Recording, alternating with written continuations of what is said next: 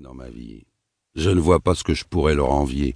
Je me suis avalé 3952 livres depuis le début des années 70. Une lecture dans le moindre détail, et ce n'est pas vous qui me direz le contraire.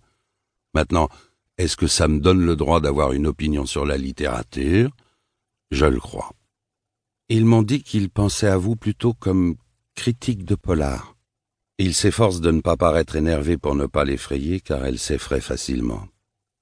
Ça flaire le bon coup. Vous leur direz que le polar ne m'intéresse pas, mais pas du tout. Trop de conventions, de lieux communs, d'énigmes sans intérêt. Il reste un bon moment sans rien se dire, chacun regardant ailleurs. Il n'y a rien pour poser ses yeux dans cette pièce, alors chacun balaye le mur opposé. Il en a déjà assez d'elle. Mais il se contrôle, ne veut pas qu'elle le ressente, elle n'y est pour rien. Soudain ça fuse. Vous pouvez leur annoncer le chiffre, 3952 livres de 71 à aujourd'hui. Et si vous voulez les faire rire, dites-leur que je n'en avais lu qu'un seul entre ma naissance en 48 et 1971. Je l'ai lu trois fois. Devinez lequel. Elle répond La Bible? Non. Crime et châtiment, un sacré bon livre, vraiment. Je ne crois pas qu'on en ait écrit de meilleur. Il lit dans ses yeux qu'elle se demande si ce n'est pas une plaisanterie. Elle a un joli nez droit et des yeux d'une couleur originale. Mais elle sent la peur comme un cadavre sent la mort. Une peur générale de l'existence. D'ailleurs, elle se met du patchouli sans compter pour la masquer. Ça doit en tromper un grand nombre. Pas lui. Il reprend l'inspection des livres qu'elle lui a apportés. Il y découvre un intrus. C'est quoi ce livre pour enfants? Une proposition. On s'est aperçu qu'il manquait d'enregistrement pour les enfants, et il y a beaucoup plus d'enfants aveugles qu'on ne le croit. Vous l'avez fait exprès? Elle se met à fondre comme une glace en plein soleil, s'essuie le front avec le dos de la main. Elle ne voit pas de quoi il parle. Vous ne savez sans doute pas que ma grand-mère écrivait des livres pour enfants, dit-il doucement pour la rassurer, car elle est d'un rouge inquiétant.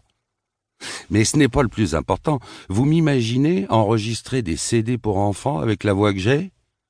Faut être un peu désespéré pour avoir une idée pareille. Et c'est un travail énorme de se mettre à la place d'un enfant lorsqu'on ne vous a jamais laissé la chance d'en être un. Je n'ai pas ce don. Elle enchaîne à toute vitesse. Personne n'est aussi médaillé que vous pour la lecture. C'est vous que l'éditeur veut, enfin, qu'on veut. Elle croit le flatter. Il a passé l'âge, même s'il est fier de ses médailles. Il lui promet d'essayer, cela ne coûte rien et tout le monde sera content. Il aime bien faire des compromis. Cela peut paraître un peu stupide à dire, mais il ressent un vrai plaisir au compromis.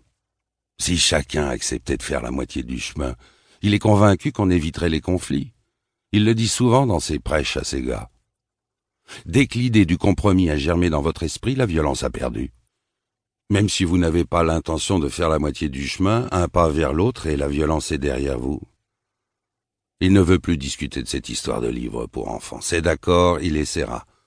Sinon il aurait l'impression d'obéir au passé, et il ne le veut plus jamais. Les bons critiques comprennent que la promenade de l'auteur autour du sujet est plus essentielle que l'essence de ce sujet. Il est là l'authentique voyage de la littérature. Si on devait se taper des milliers de pages juste pour ce qui doit être dit, dites-moi quel serait l'intérêt. J'ai entendu tellement de saloperies sur des gens qui ne le méritaient pas. Quand vous lisez ce que Mary McCarthy ou Henry Miller ont écrit sur Salinger, incapables de le lire autrement qu'au premier degré, je me pose des questions sur la pertinence de leur jugement, et j'en viens à me demander si ce n'est pas l'aveu de la médiocrité de leurs propres écrits. Ça me fout dans de ces rognes parfois. Je vous passe tout ce que j'ai pu lire sur Carver. Bien sûr, maintenant ils l'ont foutu au Panthéon, tout juste s'ils l'ont pas enterré dans le caveau familial de Tchekhov, mais moi j'étais là quand il dégoisait sur son minimalisme. Il a fallu qu'il meure. Tous ces gens-là préfèrent les momies aux vivants.